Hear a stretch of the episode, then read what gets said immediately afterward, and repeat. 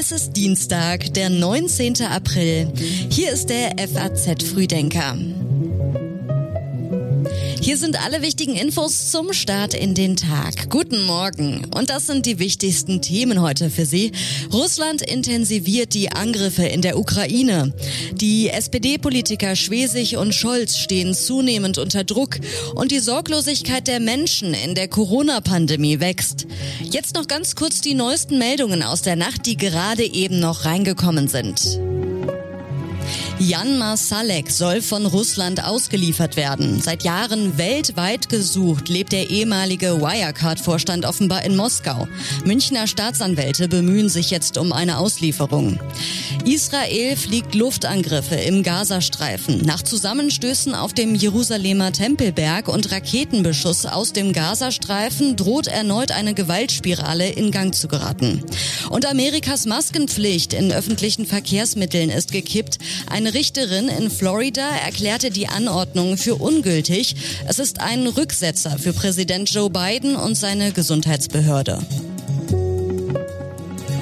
Heute hat Redakteur Sebastian Reuter den Newsletter für den FAZ Frühdenker geschrieben. Mein Name ist Theresa Salentin. Schön, dass Sie heute mit dabei sind. Wir schauen zuerst auf die Entwicklungen in der Ukraine, denn es gibt eine neue Phase der russischen Offensive. Unter schweren Kämpfen haben russische Truppen gestern die Kleinstadt Kremina eingenommen. Die neue Phase gilt nach Angaben von Beratern des ukrainischen Präsidenten Zelensky vor allem für den bisher nicht besetzten westlichen Teil des Gebiets Luhansk. Weiter nördlich wurde die Millionenstadt Kharkiv intensiv beschossen. Präsident Zelensky sagte in einer Videoansprache, Sache, Zitat, dies ist nichts anderes als vorsätzlicher Terror. Es werde jetzt dringend davon abgeraten, auf eigene Faust die Flucht zu versuchen. In der von Russen weiträumig belagerten Hafenstadt Mariupol leisten ukrainische Einheiten offenbar immer noch Widerstand. Die letzten ukrainischen Einheiten sollen sich in einem Stahlwerk verschanzt haben, zusammen mit etwa 1000 Zivilisten. Von den Vereinten Nationen heißt es, etwa fünf Millionen Menschen haben die Ukraine bisher verlassen, mehrere Millionen sind im Land selbst auf der Flucht. Lemberg, die größte Stadt der Westukraine, wurde gestern erstmals seit Tagen wieder von Raketen getroffen. Den Behörden zufolge kamen dabei sieben Menschen ums Leben. Vitali Klitschko, der Bürgermeister von Kiew, sieht in dem Krieg mittlerweile auch eine atomare Bedrohung durch Russland. In einem Interview sagte er, chemische Waffen oder Atomwaffen, wir rechnen mit allem, alles ist möglich. Der Druck auf Ministerpräsidentin Manuela Schwesig wegen ihres Einsatzes für die russisch-deutsche Gaspipeline Nord Stream 2 wächst. Von Bundeskanzler Olaf Scholz wird jetzt eine klare Position verlangt, wie er die Ukraine unterstützen will.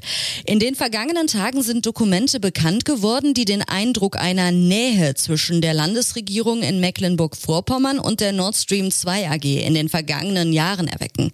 Es gibt beispielsweise auch eine lange Auflistung von Treffen zwischen Vertretern von Nord Stream 2 und der Landesregierung. Schwesig soll sich mehrmals mit Matthias Warnig getroffen haben, dem Geschäftsführer der Nord Stream 2 AG.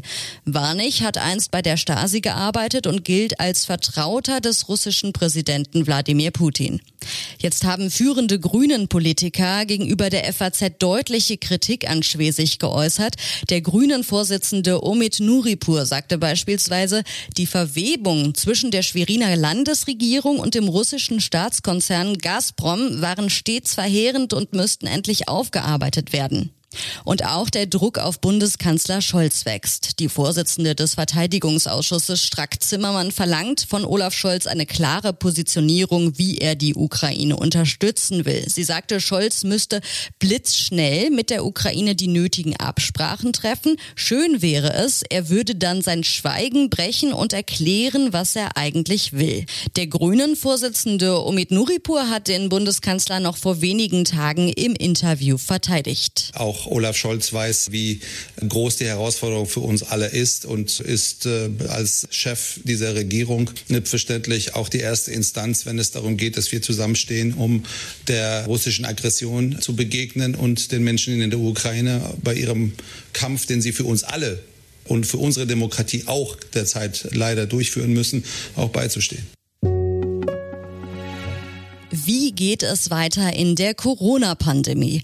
Deutschland schenkt dem Coronavirus immer weniger Beachtung. Gesundheitsminister Karl Lauterbach warnt aber für den Herbst vor trügerischer Sicherheit. Es ist natürlich möglich, dass es im Herbst keine große Welle gibt. Das ist möglich, aber es ist einfach sehr unwahrscheinlich. Ich kenne eigentlich keine größere Studie und auch keinen also bekannteren Wissenschaftler, mit dem ich im Kontakt bin, der davon ausgeht, dass wir im Herbst nicht eine erneute Welle bekommen. Durch die Osterfeiertage und die damit verbundenen geringen Test- und Meldeaktivitäten sind die Infektionszahlen zuletzt stark gesunken. Für den Herbst stellt Lauterbach aber schon die Rückkehr der Maskenpflicht in Innenräumen in Aussicht. Mit Impfstoffbestellungen im großen Stil will er außerdem drohende weitere Corona-Wellen bekämpfen. Lauterbach warnte außerdem für das Ende des Sommers vor einer möglichen hoch ansteckenden Omikron-Variante, die, Zitat, so tödlich wie Delta ist. Das wäre eine absolute Killer-Variante, sagte er. Für diese Äußerung erntete der Gesundheitsminister Kritik. Ein Virologe sagte, der Begriff Killer-Variante sei unwissenschaftlich und führe zu nichts als Verunsicherung. Auch einige Politiker kritisierten Lauterbach dafür.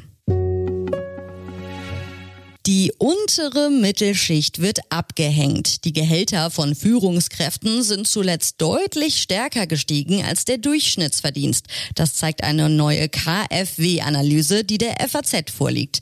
Betrachten wir mal die Lohnzuwächse im vergangenen Jahrzehnt, dann schneiden die Arbeitnehmer am schlechtesten ab, die sich nach Qualifikation und Lohnhöhe im unteren Mittelfeld bewegen. Sie arbeiten zwar oberhalb des Mindestlohns, zeigt die Analyse, allerdings arbeiten sie noch nicht in Bereichen, in denen eine notwendige fachliche Spezialisierung und die damit verbundene Knappheit von Arbeitskräften automatisch als Lohntreiber zusammenwirken.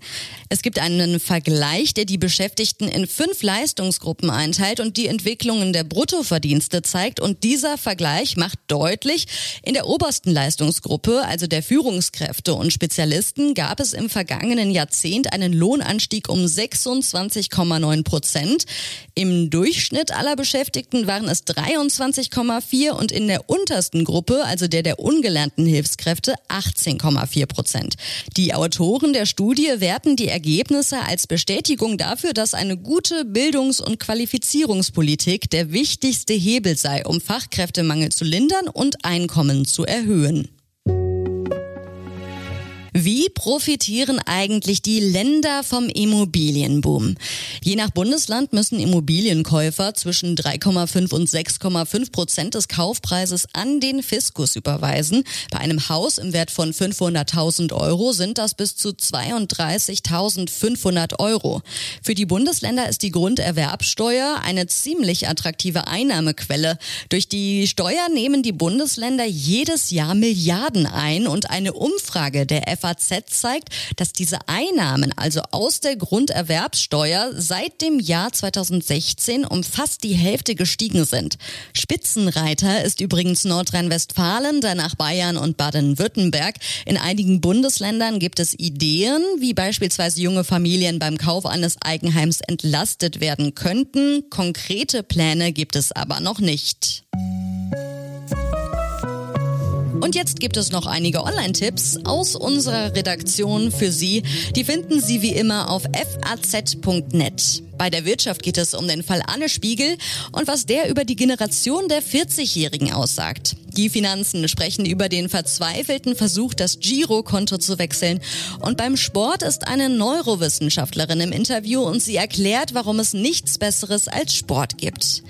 Und unseren Podcast, den gibt es gratis überall da, wo es Podcasts gibt.